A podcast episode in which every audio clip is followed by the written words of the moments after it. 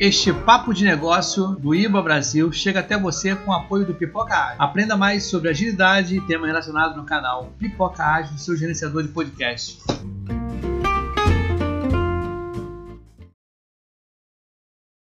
Atenção para o toque de seis conceitos essenciais de análise de negócios.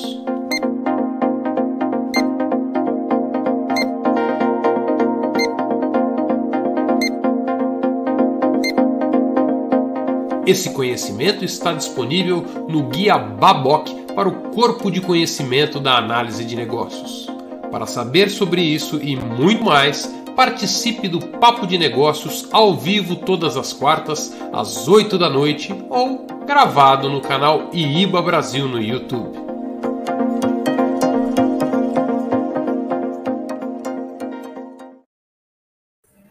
Boa noite a todos vocês para o primeiro Papo de Negócio de 2022. Eu estou aqui com o meu amigo e colega de todas as quartas-feiras à noite, professor Locoselli. Boa noite, Locoselli. Boa noite, Fabrício. Tudo bem? Tudo jóia. Prazer estar com você de novo. O prazer é todo meu. Já estava com saudade dos papos, né? É, tivemos e... um período de férias aí, né? É, descansamos um pouquinho, mas foi bom, foi bom. Eu, eu já aproveitei, viajei antes, voltei. E você está de viagem, né? Por isso a gente está vendo você aí fora do seu habitat natural. Estou fora inclusive, do meu fundo de tijolinhos, né? Inclusive com o meu nome, não o seu, né? É verdade. Corrijo isso já já. Corrijo então, isso tá já bom. já. Daqui a pouco, depois da vinheta, só me fala, Zé, do que, que nós vamos falar hoje mesmo? Hoje nós vamos falar de ERP. A, a análise de negócios na implantação e manutenção do ERP. Enterprise Research Planning é aquele sisteminha que controla o tudo da sua organização, é isso? Só, só tudo, só tudo. Só tudo. Temos um convidado especial para falar disso logo depois da nossa vinhetinha.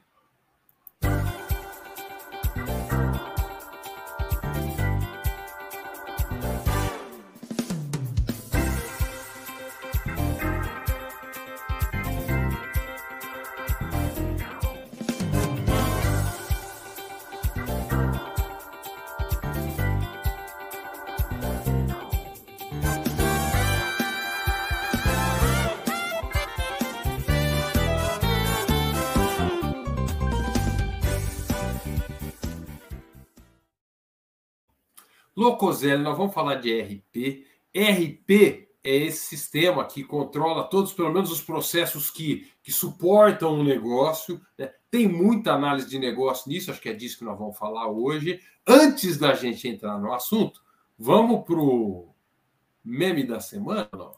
Vamos, vamos, vamos ver o que, que você aprontou aí, Fabrício. Vamos lá, o meme hoje foi feito meio em cima da hora aqui, o meme da semana em um, em um minuto. Vamos lá. Então, aqui, ó, primeiro aqui, ó, o Dr. Evil Zero RP Works. Tá? Funciona. Então, ó, funciona, funciona. Pode investir que funciona. O, que, tá? o que, é, entre aspas, é o RP ou o Works, né? Ó, e aí eu quero saber depois dos nossos convidados se de fato é RP Works ou não. Tá? E uma outra aqui, um outro meme para a semana aqui, ainda no tema dos ERPs é esse aqui, ó. Darth Vader falando para Luke Skywalker: Você vai instalar um novo sistema RP em três meses. E o Luke: Não!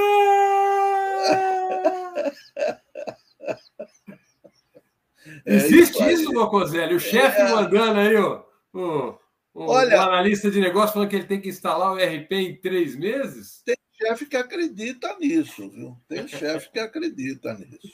E vai rolar ou não? Não! não. Não.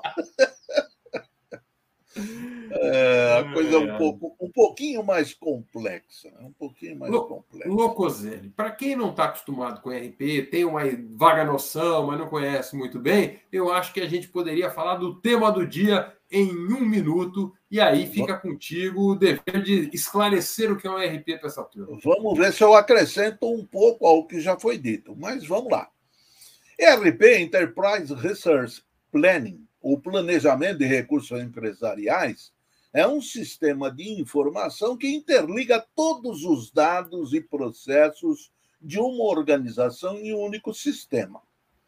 O ERP é uma plataforma de software desenvolvida para interligar os departamentos da corporação, automatizando e armazenando todas as informações do negócio.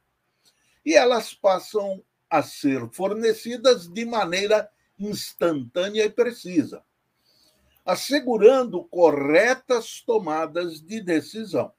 A interligação pode ser vista sob a visão funcional, finanças, contabilidade, recursos humanos, fabricação, marketing, vendas, compras, sob a visão sistêmica, processamento de transações, informações gerenciais, apoio à decisão, ou sob a visão da arquitetura de transações, pedido de vendas, controle e gerenciamento de estoque, finanças, planejamento de produção e distribuição. Isto é o ERP. Muito bom, Locoselli. Então, na verdade, para tudo que, a, que uma organização vai fazer, aquela parte mais padrão, vamos dizer que toda organização tem ali controlar finanças, tem que controlar estoque, tem que controlar compras, aquisições, recursos humanos, essa parte é, estaria aí coberta pelo, pelo foco do RP. É isso aí. Bom, implantar isso em três meses parece aí um desafio considerável, né, José? É, mesmo que seja um sistema já pré, pré-feito, né? um, um, um, pacote, um software de prateleira, você tem o, o processo, a cultura da organização, a modificação do que tem, a migração das coisas. Três meses jamais. É, essa história do pacote de prateleira, o quanto que isso é, é necessário, customização e configuração, são algumas coisas que eu gostaria de ouvir falar aqui hoje, diferenciar isso aí do, e ouvir um pouquinho as histórias dos nossos convidados. A gente tem alguns convidados que vão nos acompanhar na bancada hoje. Está com a gente aqui mais uma vez o André Freitas, que já implantou bastante RP, isso mesmo, André? Mais ou menos, mais ou menos. Um pouco, um pouco. Seja bem-vindo, André. Muito, um grande prazer contar com a sua colaboração aqui. Está de novo com a gente também, mais uma vez, nosso amigo internacional, Alfonso Zarra. Boa noite, Alfonso. Boa noite, mais uma vez, muito obrigado pela, pelo convite. Eu posso acrescentar que o, dentro do processo do ERP é importante a governança, a segregação de, de, de papéis, responsabilidades. Muito importante para o bom sucesso. Eu tive a experiência de implementar um, pacote já conhecido por você, JD Edwards, para dois países, Colômbia e Venezuela. Aí. Muito legal. Essa experiência vai nos acrescentar muito hoje para o nosso debate espero, aqui. Espero que sim. Junto com o nosso convidado do dia. O nosso convidado do dia é o Abílio Passos. O Abílio muitas vezes aparece aqui com a gente como um dos membros da nossa banca e hoje ele vem como o convidado para falar da análise de negócios na implantação e manutenção de ERPs. É, eu não tive tempo de preparar bonitinho, mas aqui a gente, a gente é, dá um, um, traz aqui o currículo do Abílio diretamente do site do IBA Brasil ali, ó. E aqui está aqui. Para quem não, não conhece o site, se você clicar em eventos ou for no rodapé, você vê os nossos próximos eventos. Eu cliquei no evento de hoje aqui. Esse é o nosso papo de hoje. Por aqui você já pode ver qual que é o papo da semana que vem, que vai ser com o Alexandre, e o que mais tem pela frente dos papos do IBA Brasil, iba.org.br. O Abílio, que é o nosso convidado de hoje, é tecnólogo em qualidade e produtividade industrial, tem MBA em gestão empresarial, mestrado em engenharia de produção, consultor em implementações de sistemas ERP, professor em MBA em análise de negócio, mapeamento de processos, critério de decisões em projetos e processos, gestão de custos. Seja bem-vindo, meu amigo Abílio. Um prazer ter você aqui com a gente hoje. Boa noite, beleza? Prazer é meu. Eu que agradeço muito pelo convite e vamos falar um pouquinho das nossas histórias com o RP e Eu ouvi também as histórias do Alfonso, do André, de vocês, que quem já mexeu com RP tem história para contar, né? Oh. E, e o, os memes são bem interessantes mesmo, né? Porque o RP funciona, né? E aí, que funciona, né? É, aí tem muita coisa, né? Funciona na base de teste ou na base de produção? Né? O que, que são essas bases? Né? Funciona na máquina do analista, do desenvolvedor, ou funciona na máquina do usuário? Né? Ah, mas o que, que não funciona? É o RP ou o processo? Ou os dois funcionam, mas cada um para um lado. Né? É, e a implementação em três meses, a gente ouve muito, muito, muito mesmo, é, de muitas empresas que fala, ah, mas hoje a gente está na era do aplicativo, né? Você tem que baixar no celular e funcionar. Né? E pô, o Facebook a gente baixa, sai usando e funciona, pô, não dá problema, né? É, tá bom, posta alguma coisa que a mulher não gosta para ver se funciona. Então falta. Você baixa, instala, começa a usar, mas aí, se não alinhar bem com todos os stakeholders, vai dar ruim, vai dar problema, e aí que entra o processo. Né? É, ou pega um dia de folga para estudar, mas posta né, foto na festa, e, e, aí começa a ter problema. Então, realmente, o aplicativo funciona. Né? Muitas vezes a aplicação funciona, mas ela funciona numa visão de processo, né? E aí, quando eu coloco isso no processo da empresa, ah, mas não funciona, ah, mas os dados que o sistema está trazendo, aí como vocês falaram, né? Aí ele controla tudo na empresa e tem um monte de, de, de, de coisas ali sendo controladas. Será que essas informações elas estão fechando, né? Será que essas informações elas têm confiabilidade? Né, qual o grau de confiabilidade ali é, é, é permitido, né, ou ideal para cada processo, né, é, qual que é o ciclo de vida disso, né, por que, que a gente tem que implantar RP, por que, que uma empresa implanta RP mais de uma vez, né, então acho que tudo isso a gente vai, vai buscar entender um pouquinho hoje. Legal? Muito bom. O, eu gostaria de, de, de fazer uma chamada aqui pros, só para agradecer a presença de quem está nos acompanhando pelo chat aqui. Está aqui, ó. Franzoni está mandando boa noite ali, com o Homem-Aranha atrás dele. A Industrialização está mandando ó, boa noite a todos, boa noite. Vanessa, boa noite também.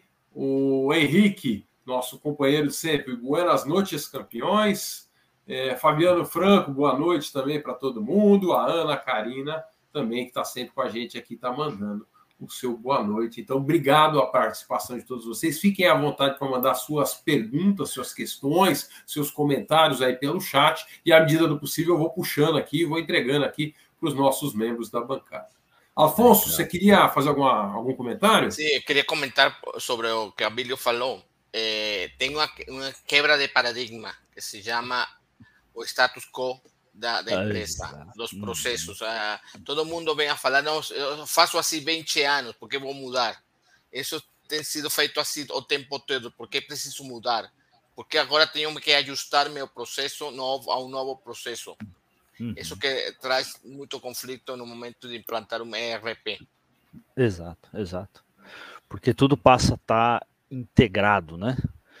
É, eu, as pessoas passam a depender umas das outras dentro desse processo Exatamente. e o processo né, é, é que a pessoa está executando também vai refletir no processo do outro. Então, o tempo de execução ele vai repetir. o cara não pode mais faturar se o outro não colocou estoque. O cara não pode colocar o estoque se o outro não apontou a produção. Isso, não pode apontar a produção. O pessoal da contabilidade não, não aprovou o crédito do cliente. Exato, poder faturar. E, e, passa a ser um processo colaborativo. Exato. É, e aí, quando vai fazer é, os fechamentos de tudo isso, ah, lá, contábil, que você falou, o custo, né, é, é, mapeamento do quanto vendeu, do quanto comprou, informações para governo, principalmente, né, as informações fiscais. E aí a gente brinca que muitas vezes né? O, o resultado é imbatível, né? Não bate nada com nada. eu me lembro. eu me lembro do sofrimento de uma empresa brasileira tentando implantar um ERP alemão, do qual todos vocês conhecem, né? É, é, é, é tentar fazer encaixar o processo brasileiro no ERP alemão. Exatamente. Gente... Essa é a parte mais difícil.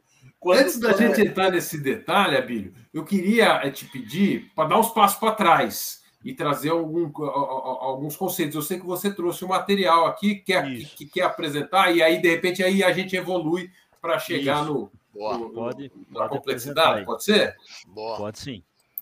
Eu vou colocar seu material na tela aqui, você que está controlando aí, né? Isso. É, só para a gente entender um pouquinho, né? Então, é, como isso tudo começou, né? Uh, lá na década de, década de 70, a gente teve o advento ali do MRP1, ou primeiro MRP, que era o planejamento de requisitos ou planejamento de requisições ou de necessidades de material. Então ele era um cálculo de necessidade de material com base em quantidade de material que eu utilizava em cada produto né, olhando a data de entrega do produto, quanto tempo levava para comprar, para adquirir ou fabricar e o planejamento dessas necessidades de material ao longo do tempo. Então, esse foi o primeiro eh, grande processamento que começou a ser feito em sistemas. Né? Depois, isso evoluiu, evoluiu para o MRP2, que aí eu já começo a olhar os recursos, né? Uh, o planejamento dos recursos de manufatura. E o que, que é, então, recurso de manufatura além de material? É quanto eu preciso de máquina, quanto eu preciso de mão de obra, de pessoas. Então, quantas horas de cada tipo de profissional eu preciso, ou de cada tipo de mão de obra eu preciso para produzir cada produto. E aí eu começo a calcular, então, é, tudo que eu preciso para produzir cada produto na data que ele tem que ser entregue né, através desses sistemas. Tá? E isso já de uma forma bastante complexa, retroalimentando dia a dia, digitando durante a noite, é, todos os movimentos de estoque da empresa, movimentos de produção, né? e aí isso começou a evoluir, tá bom, então por que, que eu não faço o custo disso, por que, que então eu não faço o lançamento contábil, já que eu estou trabalhando essas informações, por que, que eu já não uh, faço aprovações de compras, por que, que eu já não emito nota fiscal, pego os dados da nota fiscal, começo a cruzar tudo isso, e então na década de 90 surge ali né, o, o ERP, o conceito do ERP. O interessante é que nos anos 2000, quando, quando eu comecei a, a implantar ERP, uh, a gente encontrava muita empresa que tinha o ERP e estava tentando implantar ferramentas de MRP. Né? Então a empresa usava em vários processos, mas não calculava MRP mais dentro do ERP, né? por ter dificuldade justamente né, daquilo que vocês já comentaram um pouco, é, de integrar esses processos, né? muitas vezes é, de ter informações confiáveis dentro do RP para ter um cálculo de MRP é, válido, um cálculo de MRP confiável. Tá? E aí a gente tem trabalhos ali, é, principalmente com abertura de mercado, né, depois do, do, do governo Collor, é, das empresas correndo para implantar RP para ver três coisas, basicamente custos, né? O Brasil não dava muita importância para custos de fabricação, de produção, né? É, níveis de estoque, a gente tinha níveis de estoque muito alto, porque se ganhava dinheiro com estoque, aí isso mudou, né? Então as empresas precisavam gerenciar melhor os estoques, tá? É, e a gestão né, do, da cadeia de produção. Então, uma preocupação melhor ali com fluidez, né, com supply chain. E aí a gente viu uma corrida das empresas uh, muito grande para isso. Tá? E aí o que define hoje, basicamente, um RP né, são algumas características, então, que eles são pacotes é, de software comercial, então é a ideia de ser um software de prateleira, e se ele é software, software de prateleira, né, ele é desenvolvido a partir de um modelo padrão, né, de, de modelos, muitas vezes, de modelos acadêmicos, e aí a gente sabe que existe uma certa distância, principalmente no Brasil, eh, uma certa distância entre a academia e as empresas, e muitas vezes a empresa, para absorver esse modelo acadêmico, ela tem dificuldade, em muitos casos, uh, uh, quando você fala ali até de configuração e customização, a gente pode falar um pouquinho dessa dificuldade. É, eles são integrados, então a ideia é que o ERP tenha ali um mínimo de integrações é, entre os processos, entre as áreas, entre as tarefas. Tá? Ele tem que ter uma abrangência funcional grande, então ele tem que abraçar várias áreas, vários processos da empresa. Ele vai utilizar um banco de dados corporativo, um banco de dados central ali. Né? E ele sempre vai exigir procedimento de ajuste ou no processo ou no sistema, para que os dois trabalhem juntos, para que as duas coisas é, sejam casadas. Né? E aí, por fim, né, o coração do ERP é, é esse banco de dados central. E aí o Davenport, ele, né, o Thomas Davenport, ele propôs esse, esse, essa figura que é uma anatomia do ERP. Isso ainda é usado desde 98, quando ele propôs essa, essa anatomia. E a gente sabe que o RP evoluiu mais do que isso. até tenho pesquisado nos últimos anos, ver se aparece alguma coisa nova disso aqui, mas não, não encontrei nada novo. Tá? Acho que a gente tem que fazer uma, uma nova para evoluir.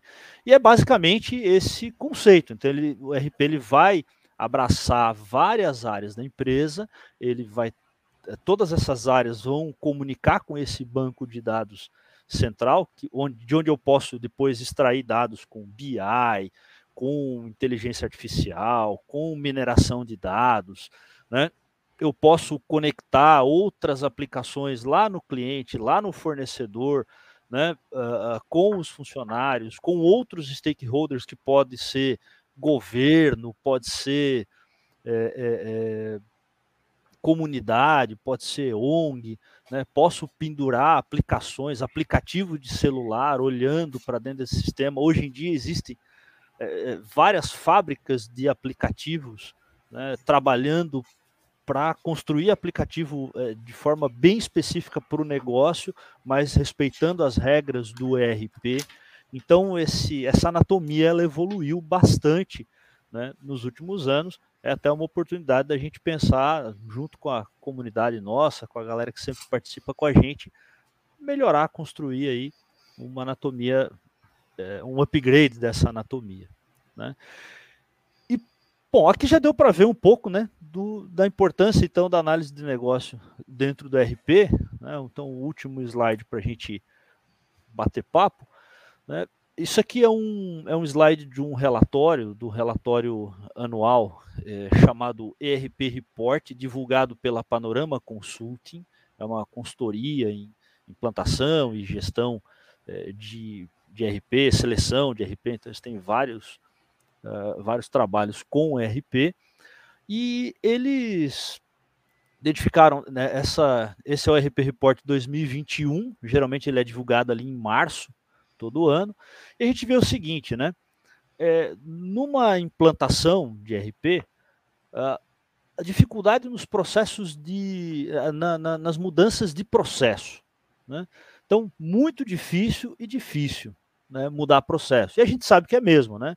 Acho que o André e o Afonso já sofreram bastante ali com isso. É, dificuldade de uh, mudança organizacional. Então, muito difícil e difícil. E o que o pessoal coloca na pesquisa de dificuldade técnica é de difícil e neutro. Né? Então, de fato, resolver problema técnico tem um certo nível de dificuldade, mas ela, essa dificuldade ela fica bastante restrita à área técnica. O pessoal né, de, de desenvolvimento, a gente passa, faz de um jeito, eles fazem, faz de outro jeito, o cara faz, muda, ele muda também. Só que isso exige esforço, e aí eu tenho uma, uma briga grande aqui, né? Como o Afonso falou, é, muitas vezes o pessoal quer manter status quo, e para manter status quo de cada área, é, cada um quer puxar para um lado. Né? Então aparece customizações, por exemplo, solicitações de customizações que o pessoal quer muitas vezes uma customização ela é solicitada para realmente é, adequar algum processo importante da empresa. Então, adequar o software é um processo importante da empresa. Mas muitas customizações são solicitadas é, porque a área não quer quebrar o status quo. Né? E muitas vezes uma área pede uma customização, a outra área pede outra, e quando você vai analisar, e, e eu já trabalhei bastante tempo como consultor integrador, e aí essa, essa bucha vem para a gente, quando você vai olhar, essas duas solicitações são conflitantes. Né? Essas duas solicitações elas se, elas se conflitam. Então, como, por exemplo, eu tenho lá numa engenharia de produto cinco níveis de aprovação, porque tem que ter uma segurança, ninguém pode alterar é, a, nenhum componente desse produto e depois na fábrica alguém quer alguma customização para poder alterar o componente lá dentro da produção. Então, peraí, um desses dois lados aqui está errado. Né? Ah, mas essa flexibilidade é o que dá velocidade para o nosso negócio e é aqui que a gente consegue ter é, é, é, competitividade no mercado. Aí você vai para engenharia, não, não, isso não pode acontecer porque isso gera um risco. Opa, então, peraí, tem que juntar essas duas áreas, todo mundo tem que conversar e ver até onde é realmente necessária essa flexibilidade ou onde isso representa risco para a empresa. Né? Então, esses pontos né, é que geram todas essas dificuldades né, de uh, mudança de processo e mudança organizacional. E o Afonso tocou num ponto também, lá atrás, quando a gente estava, acho que foi no pré-papo ainda, é, sobre a governança, né? Porque muitas vezes um ERP ele gera né, muitas questões é, é, ou gera muitos projetos, gera vários projetos e não só na implantação, durante a sua manutenção também, porque o processo ele vai evoluir e o ERP tem que evoluir junto com esses processos, ele tem que ir atendendo à evolução dos processos muitas vezes com implantação de novos módulos, ele pode ser modularizado, muitas vezes com ah, novas customizações, né, com novas funcionalidades, com ajustes, com configurações, né, e muitas vezes uma nova customização ou uma mudança na configuração pode gerar um projeto. E eu tenho outra área com outro projeto, outra área com outro projeto. E eu preciso ter governança desses projetos, porque esses projetos vão é, consumir os mesmos recursos, vão consumir, é, é, vão gerar mudanças em várias áreas. Né? Então, eu já cheguei, por exemplo, num projeto ali com ah, um pessoal ali de, de custo, de contabilidade. Ah, o pessoal quer enxergar em custo uma determinada informação. Ah, mas essa informação não existe no RP. Por quê? Porque essa informação não é reportada pelo pessoal de produção. Ah, mas o pessoal de produção consegue reportar? Não, não consegue. Não existe a pessoa na produção que vai fazer esse reporte. Né? Ou não existe equipamento que consiga medir essa informação na produção para que essa pessoa possa fazer esse reporte. Então você tem que ter essa governança, e às vezes isso gera grandes perdas em projeto, porque depois de se. Aí a pessoa vai lá, desenvolve um relatório que tem que precisa de uma informação, depois do relatório desenvolvido, pago, você descobre que essa informação é, não pode ser obtida lá na produção, porque ela simplesmente não existe. Eu achei bastante interessante da, da, da das definições que você trouxe. Eu segurei um pouco as perguntas que estavam chegando no chat ali, porque acho que você estava dando alguns contextos importantes, até para a gente poder entrar no papo já até no novo nível. Um negócio interessante que me chamou muita atenção é que o próprio conceito de, de ERP ele inicia como um planejamento de recursos corporativos, né? Uhum. E ele termina como um pacote de software. Tem uma distância muito grande entre uma coisa e outra. É mais ou menos falar que xadrez é um joguinho no computador. É, uhum. é, é, xadrez é um jogo de tabuleiro que a gente pode jogar. Né? E aí alguém foi lá e implementou. Existem várias implementações do jogo de xadrez dentro do computador. Xadrez tem um processo para se jogar, uhum. tem um conjunto de regras, né? E no caso do xadrez é bastante padrão. Então, o planejamento dos recursos corporativos é muito diferente de organização por organização, porque os recursos são muito diferentes, os processos produtivos, os produtos são muito diferentes, e uma empresa ter um ERP não necessariamente ela tem um pacote de mercado, ela pode Exato. estruturar os seus, planejar os seus recursos, então fazer o planejamento, distribuir, definir as regras, definir uhum. os instrumentos que ele vai utilizar, medir os relatórios, e aí você trouxe até um modelo que pode ser desenvolvido internamente. Mas, de certa maneira, o, o mercado de pacotes de software trouxe soluções e, e roubou o nome para eles, né? Então, hoje, quando se fala ERP, mais Exato. ou menos você, já, você já, já pensa em alguns grandes players do mercado, Exatamente. pacotes e soluções prontas, né? Exatamente. É, nesse eu... aspecto, eu já ouvi, eu já li algumas produções acadêmicas mais recentes usando o termo é, é, DOP, né, que é o Digital Operations Platform seria a plataforma de operações digital. E é, aí o RP está dentro dessa plataforma junto com outras coisas, mas é muito acadêmico, eu não vejo ainda comercialmente isso, né? Uhum. Tá? Mas é verdade, é, ficou um nome muito comercial, né? O André. Fica à vontade, André. É, eu gostaria de apenas acrescentar, comentar o seguinte: a minha, o meu início de carreira, eu trabalhei como aquela interface entre o usuário e o pessoal, chamava-se pessoal de, da informática, né? Era, porque o, o que aconteceu? A empresa é, mandou vir dos Estados Unidos um software que rodava lá muito bem e aqui deu problema, não, não se conseguiu rodar. Então, fomos fazer uma coisa completamente nova. Então, o que eu vejo é o seguinte, né, nas experiências seguintes, é a tal da customização, né? Quer dizer, você vai adaptar o processo ou vai adaptar o sistema? É uma briga muito grande. E, e justamente o, essa pessoa que fica na interface, que o Abílio já passou por isso, né? Uhum. É, é, é feito alicate, né? Você é pressionado pelos dois lados. Então, acho que é aí que está a grande dificuldade. A dificuldade não é técnica, a dificuldade é justamente é, é, é você adaptar, é, chegar a um consenso. De, porque muitas vezes o pessoal do, do sistema chega para, para, o pessoal de processo e fala assim: tem que ser assim. Não, não tem que ser, tem que ser de uma forma diferente. Muito bem, mas também não é aquela forma talvez não seja ideal. Ela está trazendo uma, uma, uma, uma, opção melhor. Então, essa dificuldade que eu acho que é a maior, uma, a maior dificuldade que se encontra justamente é essa. Tentar adequar os pacotes que já são prontos né, às necessidades específicas. Porque muitas vezes é isso que vocês falaram, não é que, não é, que é uma necessidade específica, ele não quer perder o status quo. A questão não é, não é técnica, é comportamental. Exatamente. Que, é a maior dificuldade. A pergunta do Fábio Franco, acho que vai na linha do seu comentário, André. A pergunta dele é: o ERP define processos ou os processos, os processos. devem customizar o ERP? É, depende. Na minha opinião, é, é, uma, é uma, uma, linha de mão dupla, né? Não é só daqui para lá, nem só de lá para cá. Exato, As pessoas exato. precisam conversar.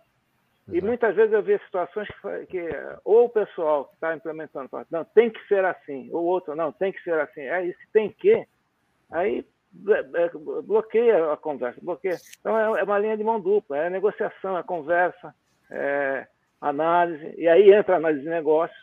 Aí nesse uhum. momento que eu vou ver qual é o, em que contexto eu estou trabalhando, né? Em que contexto global Exato. eu estou trabalhando. Deixa eu trazer outra pergunta que está nessa linha aqui também da industrialização. Mas reza a lenda que o RP de prateleira, entre aspas, aqui, aquele que works, certo? Possui as melhores práticas de mercado já embarcadas. Não deveria servir para qualquer empresa? É, industrialização é o, é o Ale, que é o meu parceiro de, de podcast do podcast Industrialização. Ah, legal, legal. Já sof, ele já sofreu muito com essa pergunta que eu sei. Né? Eu diria assim, Fabrício, eh, como Abelio colocó no, no inicio, pues ERP usaron como base a parte académica, los procesos pensados que son óptimos, no tienen fallas, son, les ajustan para cualquier ambiente. Por eso que les, en la teoría deberían se ajustar a cualquier empresa, mas cada empresa tiene su propio DNA, su, su cultura, y ahí ven el proceso de utilizar esa cultura y, y ajustarse para que ERP realmente ofereça os bons resultados. Isso aí. Locoselli, você é, colocou é, os comentários aqui, eu ia pedir. É, eu, eu entendo o seguinte: a gente, a gente precisa considerar o contexto em que a organização existe. Né? É, criar um, um, software é, padrão que é, é, é a solução para todo mundo é o sonho de criar um ERP que vai funcionar para todo mundo. Mas é só um sonho. Porque o contexto de cada organização é diferente, cada organização é diferente da outra. Características de produção dela, características de produto dela, características de funcionamento, a cultura, as leis locais que ela tem que cumprir.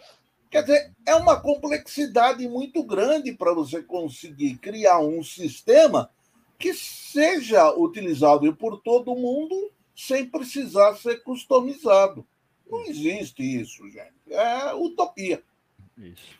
O Nuno meu... colocou. Eu só, só ler aqui a frase do Nuno, eu já passo a bola aqui, fica à vontade. É, é, as melhores práticas acabam por ser generalizadas em processo no nível médio, mas tem sempre que sofrer customização para a realidade da, da empresa. É isso aí. Acho que era o André que estava falando, hein, André? É. É sim, porque o, o, o, o, meu início de carreira é, era MRP, eu sou da época do MRP, da 1, aquele primeiro. Então, era um grau de sofisticação muito baixo. Então a coisa foi criando um grau de complexidade tão grande que uhum. justamente criou essa, essa dificuldade de customização, essa, essa famosa discussão. Porque naquela época, a gente fazia a conta até na mão, calculava o material na mão. Não precisava ter sistema, não precisava ter computadores, o computador ficava lá em cima, no, eh, ninguém, ninguém chegava perto do computador, era uma coisa né, de outro mundo. Agora, a coisa foi se complexo, uh, ganhando um grau de complexidade e precisão tal, que uhum. gerou essa situação. Então, é isso que vocês estão falando, eu concordo totalmente, quer dizer, é, o contexto, né? levar em consideração o contexto, como, como o Locosello lembrou. As leis, às vezes as leis são diferentes. Eh, se você importar um software de um país que não tem nota fiscal, por exemplo, como é que emite a nota fiscal? Eu, eu, passei por isso. Então, é essa, essa, esse cuidado que precisa ter e ter assim, a sabedoria uhum. de ouvir os dois lados, né? Os dois. Exato. A interface é importante. Essa, essa é a ISS, PIS, COFINS, contribuição social, lucro Pô. em cima do lucro presumido, dependendo da sua empresa, é optante pelo simples, essa loucura aqui. É. Só, só, isso. Né? E considerar o regime especial ainda dentro disso. Né? É, é. O que o André estava falando é, é, é, a solução para isso. Você vai ter um software que faz um, de um jeitinho mas, se você não tiver o diálogo entre quem vai usar aquele software e quem vai desenvolver e customizar aquele software, não vai rolar, gente, porque a customização é necessária. É. é e aí, como que a gente decide? Né? É, o que vai customizar. Então, por exemplo, ah, né, o pessoal falou, ah, vou customizar processo, né, mudar o processo ou customizar o sistema. Como que a gente decide? Né? Acho que uma, da, uma das coisas que a gente já falou bastante aqui, falou bastante no, no papo de PO sobre isso, né, é, porque uma customização é um desenvolvimento. E quando a gente vai, é, você vai desenvolver uma nova funcionalidade, né, ou é, modificar uma funcionalidade. Como que a gente decide? Né? Se aquilo vai trazer valor para a empresa, valor para os stakeholders. Né? Ou se ela só vai é, proteger uma pessoa. Ah, eu quero, por exemplo, uh, muitas vezes o pessoal pede customização para guardar dados, guardar informação que não é necessária. Né? E toda informação guardada, ela tem um custo. Né? Então, ah, mas eu quero traquear toda a cadeia de evento aqui.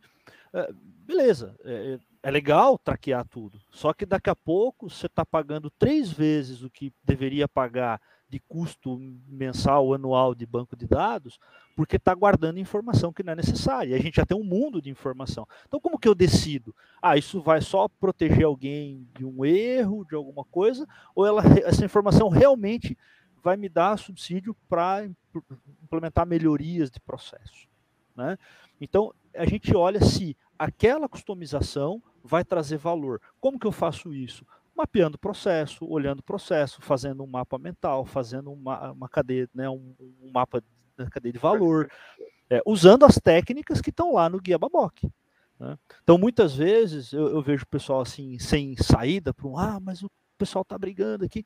Cara, vai lá no Guia Baboque, lá no, no, no, no sumário dele, você vai achar uma técnica para resolver isso. Às vezes a gente resolve, né, o, o, o, industrialização ali, o Ale participou comigo num projeto onde a gente fez um, um, um mapa mental grande, com, com bastante informação, é, com coisa da cabeça de um monte de gente, né, porque tinha dois diretores ali discutindo se um parâmetro do sistema, no meio de milhares de parâmetros, ia ficar com sim ou não. Mas é porque aquela informaçãozinha gera é, grandes impactos nos processos dos dois lados. Então, como que eu resolvo? E aí tinha o pessoal estava pedindo customizações nos dois lados para resolver isso. Né?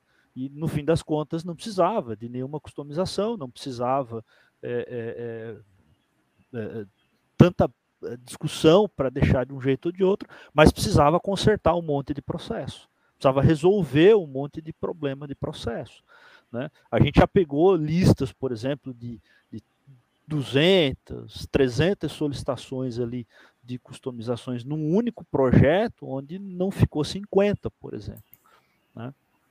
É, mas tá bom, ficou 50, porque era um processo grande e tem as especificidades, mas tem muita coisa que é vem lá do que o Afonso falou, que é porque o pessoal quer manter status quo quer se proteger no processo.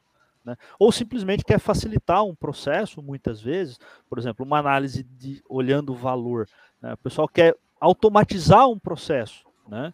É, é, a gente tem até um, um, episódio com o Dácio ali sobre automação de processo. Ah, eu quero automatizar um processo. Mas às vezes, aí quando a gente vai olhar o processo, ah, mas ele é um processo que ele ocorre uma vez por mês e uma pessoa gasta alguns minutos. Né? Ah, ele ocorre uma vez por semana e a pessoa gasta uma hora por semana. Né? Ah, beleza, mas vai economizar uma hora por semana dessa pessoa, mas para automatizar o processo custa 300 mil reais. Pô, não, não vai se pagar. Né? Faz um payback daquela customização. Então tem que fazer essa análise. É, é daí que a gente sai dessas. Né, Abílio, essa técnica, eu, eu, eu chamo dessa técnica como agradar gregos e troianos.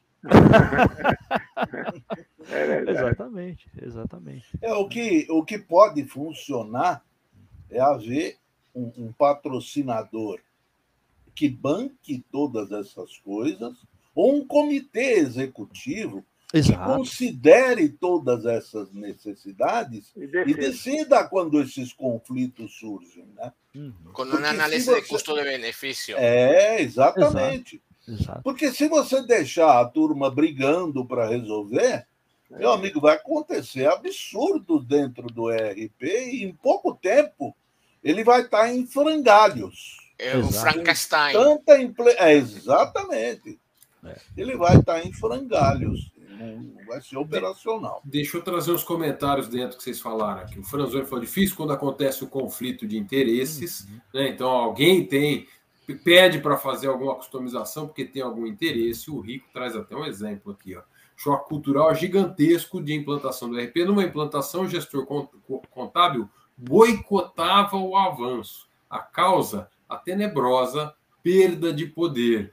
Enquanto não existia isso num sistema que controlava a gestão do planejamento, ele tinha um poder que, a partir do momento que está no sistema, deixou de estar na mão dele. É Eu gostaria de diferenciar dois conceitos que a gente é, comentou aqui. Um conceito é customização e o outro é configuração. Acho importante a gente diferenciar isso para quem está nos assistindo. São, são, duas coisas diferentes. É, quando eu falo em configuração, é, eu vou pegar o meu RP e ele tem uma série de coisas que são configuráveis. Por exemplo, você vai colocar isso. lá o logo da sua empresa, a sua conta bancária, que data que, que faz o pagamento dos funcionários, o salário de cada um, os cargos e salários seja, eu vou configurar. Isso é, é, é dado que eu estou entrando, eu não estou modificando o código-fonte do meu RP. Exatamente. Ele é o meu RP que saiu da fábrica e eu configurei ele aqui como ajustar o banco da minha bicicleta, a altura, a altura do guidão do volante. Então, eu não modifiquei a bicicleta. Né? Uhum. Agora, quando a gente fala em customização, eu começo a afetar código-fonte do meu RP e eu começo a modificar a sua maneira de trabalhar. Já não é mais o, a bicicleta de fábrica é a bicicleta, Exato. Onde eu já estou mudando o tamanho do quadro, já estou colocando uma solda. Em algum momento você altera tanto Isso daí que ele já não tem mais nada a ver com o que veio da fábrica, e aí o fabricante, em alguns casos, se recusa a manter aquilo atualizado para você ou da manutenção, porque eu falei, isso já não é mais um produto meu, agora isso é um produto seu. Você mexeu tanto nisso aqui para adequar às suas situações específicas, então esse é um balanço que tem que ser feito de uma maneira muito consciente, não só pelo custo, mas o quanto que vale a pena transformar aquele pacote de fábrica que você comprou num Frankenstein. Exatamente. E é interessante ressaltar que existem RPs onde o processo é configurável. Você consegue modificar o processo para uhum. várias uhum. versões desse processo, uhum. sem Sim. ter que mexer no código. Né? No código. Exatamente. Eles têm possibilidade de configuração melhor. Agora, é. tem um gráfico do RP Report que apoia tudo isso que vocês falaram, né, do perigo de, de, de customizar demais e, e, se tornar um Frankenstein, e a gente no dia a dia vê muito também, tá? Tem um gráfico nesse último relatório que ele mostra o seguinte, que 35% das implantações de ERP, né, ou das decisões de mudança do ERP, elas acontecem por necessidade de upgrade, né, ou reimplantação. E isso ocorre justamente, né, porque eu tenho um excesso de customização. E o que é uma reimplantação? Uma reimplantação é uma implantação do zero de uma versão limpa do mesmo RP. Então a empresa ela não consegue fazer o upgrade porque a, a, aquele volume de customização que ela fez é, não consegue fazer atualização tecnológica ou já perdeu integridade, começou a perder integridade. Aí tem coisa que ninguém mais entende. A customização, muitas vezes, o código-fonte não tem a mesma qualidade do desenvolvimento original, porque ela é feita, né, é, é, muitas vezes. Uh, na base do puxadinho. Mais enxuto, na base do. Famoso bacalhau. É, vai no fazejamento, não tem planejamento. Então, isso gera uma versão do software que muitas vezes ou a empresa fornecedora fala não, não vou botar mão e não vou fazer upgrade, ou o upgrade fica para adequar tudo isso, o upgrade fica mais caro do que uma nova implantação. Então a empresa gosta do software, ou está acostumada, ou o software atende realmente as necessidades, mas vê que é a hora de pegar e enxugar aquelas customizações. Né? Agora, Bílio, é... tem uma coisa que eu não esqueço sempre, que são as, as necessidades de adequação às normas do governo, de processos, alguma coisa dessas que obrigue a uma customização, não por questão do, do cliente, de processo interno da empresa, é uma questão externa, que te obriga a adequar o software a alguma necessidade de lei, de alguma regulamentação. Isso acontece muito. É. É, isso acontece bastante, principalmente no Brasil, né? Que a gente tem é, dezenas de, de, de estados com coisas diferentes, milhares de cidades com coisas diferentes, e dentro dessas cidades, muitas vezes, uma área, uma zona incentivada, né, que tem ali regimes especiais, né? É, e aí, é. ah, toda empresa precisa fazer isso, né? Naquela cidade, inclusive, mas naquele bairro, naquela zona industrial, quem está instalado ali ah, pode fazer diferente, aí você customiza para todo mundo que está ali. Diga lá, André. É, eu, eu, eu vivi essa, essa situação na, na pele, né, que como eu contei para vocês. A empresa importou um software americano e não deu certo, não, não, não conseguia rodar aqui. Mas eu gostaria só de levantar, relevantar uma questão que o Abílio falou agora há pouco, algum tempo atrás, sobre armazenamento de dados, né? E, e aí fico querendo guardar coisa, guardar coisa, guardar coisa por puro, pura política, né? Quer dizer, eu fico querendo me proteger para depois acusar o fulano que deu, deu, errado foi por causa dele, não foi por minha causa, ficar acumulando Exato. dados, é, informações que não são realmente. A pergunta é: você vai fazer o que com isso? Para quê? Qual a finalidade? Exatamente. Se essa resposta for positiva, tudo bem, caso contrário. Exatamente, é. Isso é um é, outro é, é aspecto. É, olhar valor, né? Entrega de valor daquela Entrega informação. De valor. Exatamente. Eu queria é, trazer um comentário, e, e, e, os comentários estão no chat aqui, quando vocês falaram que é, nós vamos adotar o ERP e nós não vamos a, a configurar o ERP ao nosso modelo, nós vamos nós nos adequar nas melhores práticas que vem dele ali, então nós vamos tentar adotar, organizar a nossa empresa. O Rico trouxe algumas sugestões aqui para compartilhar. Ele falou: vale incluir na adoção de qualquer ERP um forte plano de oferta de treinamentos sobre cada uma das ações a serem usadas. Uhum. E ainda que gravados, ou seja, mesmo que seja um treinamento em vídeo, para multiplicar e agilizar o aprendizado, precisa do apoio de pessoas do setor de, de, de tecnologia da informação e comunicações em tempo real para uhum. garantir a confiança dos Fator usuários. Crítico. Exatamente. Fator crítico. Muito bem. O, o seu parceiro aqui, é André, que ele chama, é isso?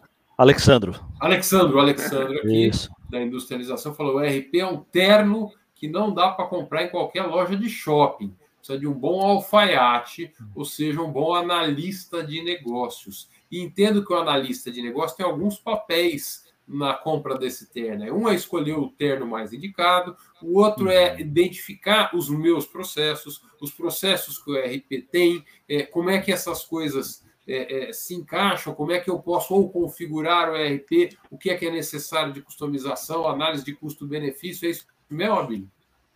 É isso aí. É isso aí, mesmo. Fabrício, você me fez lembrar de um termo que eu gosto muito, que se chama qualificação do fornecedor que saber para quem estou comprando, se tem a estrutura para eh, aquele background para me dar o conhecimento que eu preciso, se tem o treinamento, se tem todo um processo de, de desenvolvimento de software bem estabelecido, Isso. tem as, é, e... as, as, qualificações necessárias das pessoas. Uhum. É, e olhar muito o escopo né, desse trabalho adquirido, né? É, se vai envolver análise de processo, né, análise, é, em que nível essa análise de processo vai acontecer, uh, se vai ter essa integração entre os processos, né, porque aí é uma diferença muito grande e muita gente se engana que é entre a instalação e a implantação, né, ou no neologismo aí a implementação.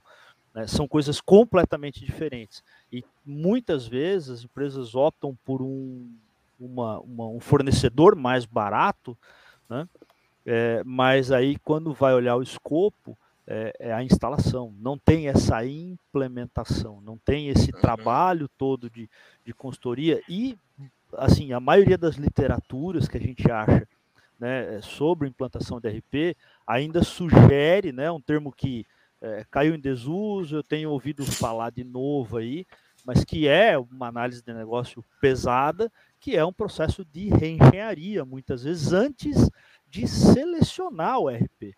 Né? Sabendo que você vai primeiro melhorar os processos, integrar os processos, ter uma integração mínima ali, porque na implantação do RP você vai ter assim, menos mudanças, vai ter menos impactos ali né?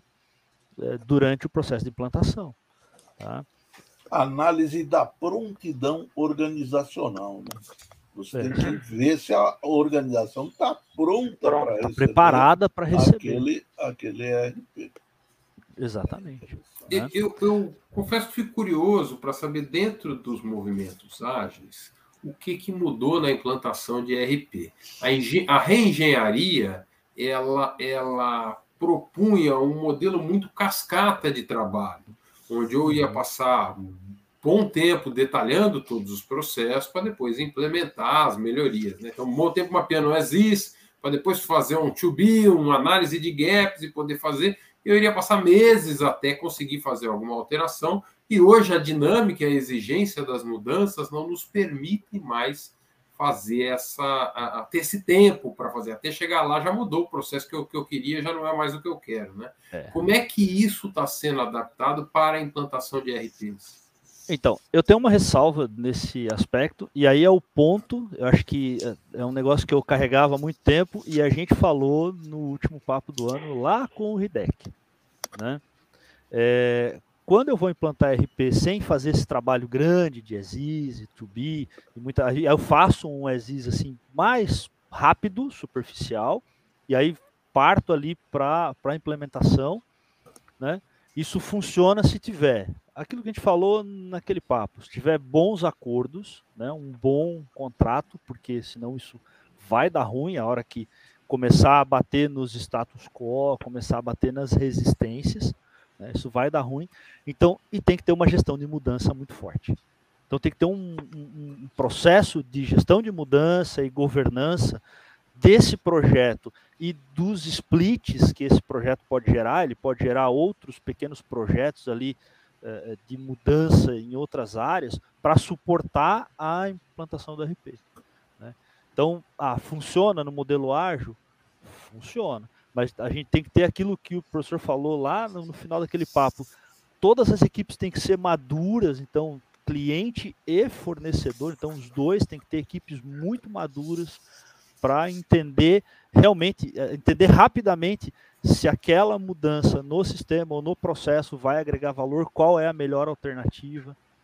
Então tem que ter um, eh, acho que entra naquele ponto. Então quem, acho que para quem tem essa pergunta, volta naquele papo lá, assiste aquele papo resolvendo gaps na agilidade, que é, é bem aquilo ali mesmo, né, que eu provoquei a ideia que ele, né, vocês construíram a resposta, né, que a gente até falou, putz, construiu uma resposta para mim ali que eu não tinha. Né?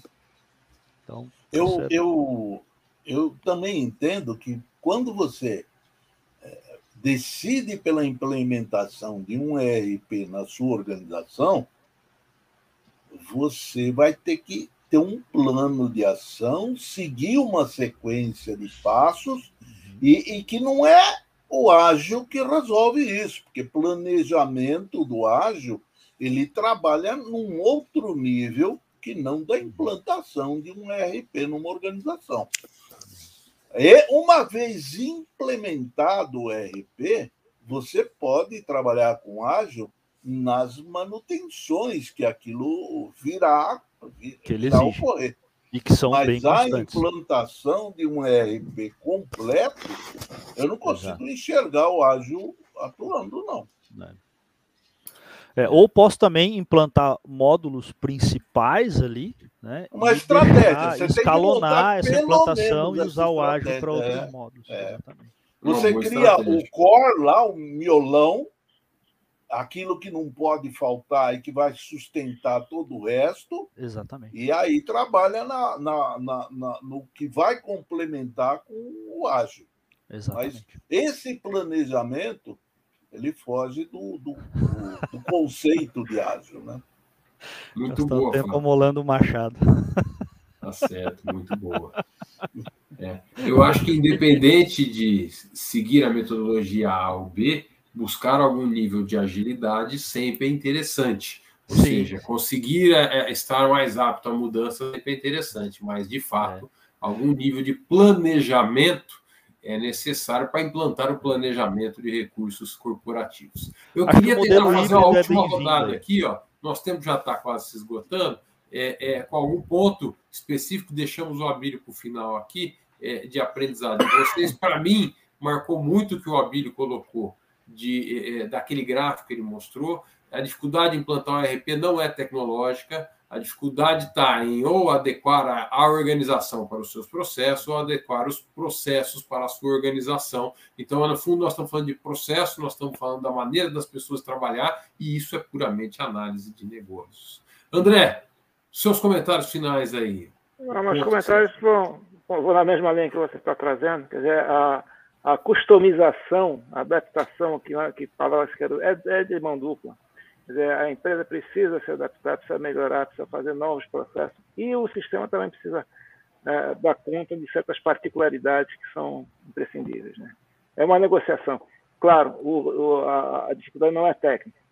A dificuldade é cultural, é comportamental. Muito bom. Alfonso, seus comentários finais. Eh, recomendação é olhem bem para seu fornecedor, que apresente bem o, o produto em função de processos, saiba treinar o pessoal como utilizar, tenha boa, boa capacidade técnica como instalar, como poder fazer as atualizações técnicas quando necessárias e aquilo que se falou de, de cuidar o tamanho do, do banco de dados que senão depois sai muito caro essa, essa manutenção. Exatamente. Olhem para essas coisas antes de dar o primeiro passo de, de encher a boca falando que estou implementando um ERP, uhum. que soa muito fácil. Tudo bem. Lucozélio, o Nuno comentou um pouco na linha do que você tinha falado do ágil ali. Ele falou: numa situação parecida aqui na empresa, a análise de negócio foi feita no início durante uns meses e a customização foi sendo entregue em sprints, normalmente organizados para entrega para cada módulo, uhum. assim como a Bíblia havia sugerido fazer também implantações em módulos. Seus comentários finais, Lucozélio. É, é, eu acho que o, o, o Afonso ele colocou bem é, a dependência para a implantação de um ERP, é, ela depende muito mais da competência dos profissionais do fornecedor que vão apoiar a organização nessa implementação do que o próprio nome do ERP do mercado. Se você não escolher pessoas competentes para ajudar nessa implantação, para ajudar na. Eu vou usar um termo estranho, mas a customização do seu pessoal para essa nova ferramenta, quer dizer, a uhum. preparação deles para usar essa, essa ferramenta, uhum. você vai ter problema para sempre. Então, esse é o passo de decisão mais importante em todo o processo. Hum. E, e isso vai impactar a organização para sempre no futuro. Então, merece esse cuidado especial. É isso aí. Bom. Abílio, fechamos com você. Bom, primeiro agradecer a, a oportunidade, né? E deixar para o pessoal aí é, não perder os próximos papos de negócio, né? Porque são coisas, os próximos é, quatro papos aí são coisas muito importantes dentro da implantação de um RP, né? Que é né, o próximo ali com o Alexandre, as, a condição das melhores, as melhores práticas na condição de workshop para levantamento de informação. Então, para implantar bem RP, tem que levantar bem as informações, entendendo a automação de processos lá com o Dácio. Né? Então, é, é, eu vou automatizar processos, inevitavelmente eu vou automatizar processos. Né? Tem que cuidar para não automatizar demais né? e ver onde estão os pontos de exceção de tudo isso. A arquitetura de negócio, que é lá no dia 9 do 2, também é, é, vai num outro nível ali, mas a arquitetura de negócio é de extrema importância para a implantação da RP. E ah, como vocês falaram também, né? Então, o, o, André Gomes vai falar no dia 16 do 2 de, do uso de métodos ágeis para recrutamento e seleção. E a cada implantação de RP, você está recrutando pessoas. Recrutando pessoas do fornecedor que vai fazer essa implementação. Então, você vai selecionar essas pessoas, você vai conhecer essas pessoas, você vai né, dizer quais pessoas você precisa ou não, e você vai recrutar muitas vezes pessoas dentro da própria empresa. Né? Então, quem da equipe eu vou dedicar para a implantação da RP, para fazer esse trabalho? Essa pessoa vai conseguir ficar dedicada, vai ficar part-time, se ela ficar part-time, ela vai conseguir conciliar, ela tem perfil para tratar, né, principalmente mudança de processo, mudança organizacional, como é que é o relacionamento. Então, é, é bem importante a parte de recrutamento. Né? E tem vários papos passados aí que falam de várias coisas que a gente falou hoje que são importantes também né, na, na, implantação do RP. Eu posso até, eu fiz uma pesquisinha né, no canal, eu posso até passar no, no, uh, no grupo do WhatsApp lá esses episódios todos. Muito bom. Ô, Locozélio, o Abílio já está roubando o seu papel. Ele já fez até a propaganda do próximo papo já tenho substituto, cara. Eu já tenho substituto. Não, não, não, não, não. Olha lá, ele, ele pegou a coordenação da, da confraria e assumiu e está elevando o nível lá. Ele vai elevar o nível do papo de negócio também. Olha lá, ó. Seja muito bem-vindo, Abílio. É ótimo. Ó, Abílio, tem que, que aprender. Abílio tem é que isso aí, é isso aí. colocar branco na, na, na barba. É, pintar a barba de branco ali, ó. Assume o papel. Então, Nada, semana que vem, Locoselli, o Abílio já adiantou? É o Alexandre, o Alexandre dando continuidade ao papo dele de novembro, né? Então, nós vamos ter a continuidade daquele papo que estava muito para frente. Foi então, nós conseguimos, conseguimos trazer para essa semana. E na e, semana. E, que vem, Locoselli, além é. desse papo, também tem o nosso tem. webinar, tem. né? Isso, com o professor Eduardo, Eduardo Castro, lá de Brasília, né? Ele vai, ele vai falar da ligação, análise de negócio e engenharia de requisitos. Vale a pena assistir esse webinar. Vale. Mas eu queria, já que ele, já que ele assumiu aqui a minha a divulgação que eu teria que fazer, eu tenho uma proposta para fazer para ele e já tenho até uma data para ele fazer isso, né?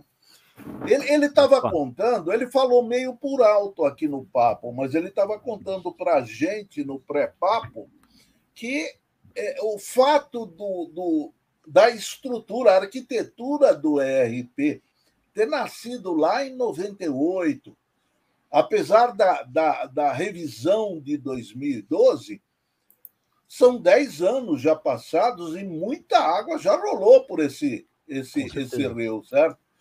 está merecendo repensar essa arquitetura de novo. Então, ele estava querendo propor um papo interativo para que o pessoal no chat, participando aqui da bancada, trouxesse coisas que tem além daquele desenho que vem sendo utilizado para montar uma nova visão do que é o ERP nos dias atuais. E, e eu estou sugerindo para ele, ele vai ter que confirmar a disponibilidade dele o dia 11 de maio para a gente fazer isso. 11 de maio. Ah, em princípio, tá tranquilo.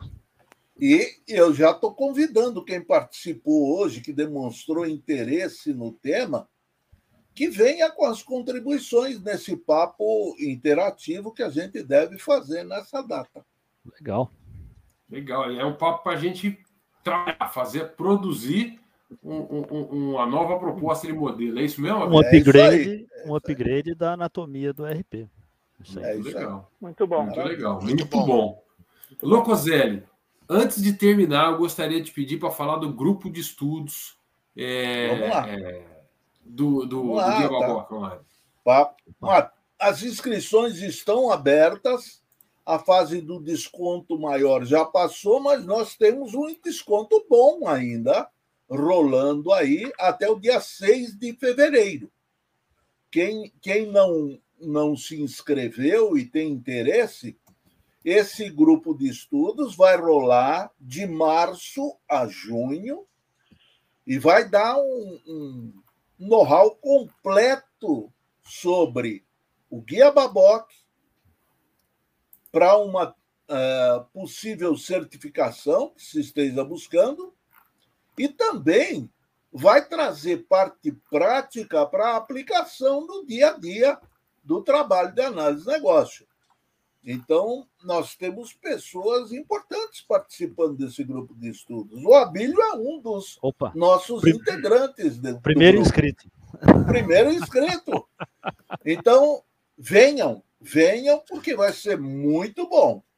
E aí o Fabrício vai, vai dar uma amostrinha aí de onde vocês podem buscar essa inscrição. Esse aqui é o site para fazer as inscrições, elas estão com preço é, com desconto, desconto antecipado até dia 6 do 2. Então Isso. tem descontinho. Vou colocar o link aqui no chat para quem estiver é, nos acompanhando, fica mais fácil aí acessar. E aqui tem um detalhamento. São quantos encontros, Locoselli? São 18 encontros. 18 encontros é, semanais. Né? Semanais, né? isso. Legal.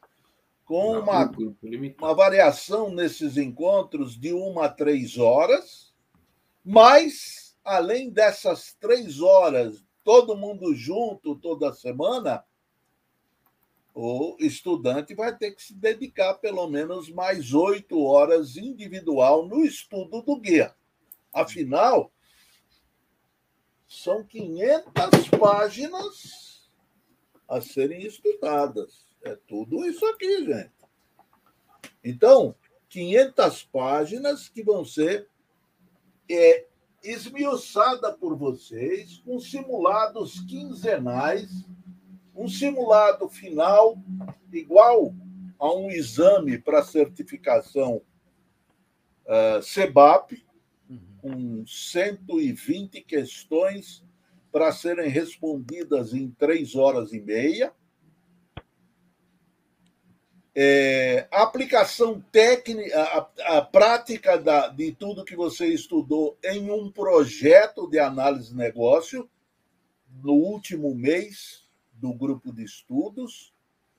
É um grupo de estudos diferenciado. Quem terminou o anterior elogiou bastante e a gente levou em considerações melhorias que eles propuseram. Então, Legal. vale a pena. Vale a pena. Muito bom. Show de bola. Senhores, muito obrigado pela participação de todos vocês, em especial a Bíblia. Obrigado por trazer hoje esse tema essencial para as organizações e para os analistas de negócio. Muito bom ter você sempre com a gente aqui na bancada e hoje Opa. trazendo o tema também como Legal. nosso convidado. Muito bom. Obrigado. E obrigado a todos que nos acompanharam aí pelo chat, com as suas perguntas, com seus comentários. Acho que enriquecem muito a nossa experiência aqui. Gente, obrigado a todos vocês. Feliz 2022 para todos nós, que esse ano seja de muita saúde e sucesso. Né? É, para todos e, nós. E nos vemos de novo na próxima quarta-feira para mais um Papo de Negócio. Até Valeu. lá.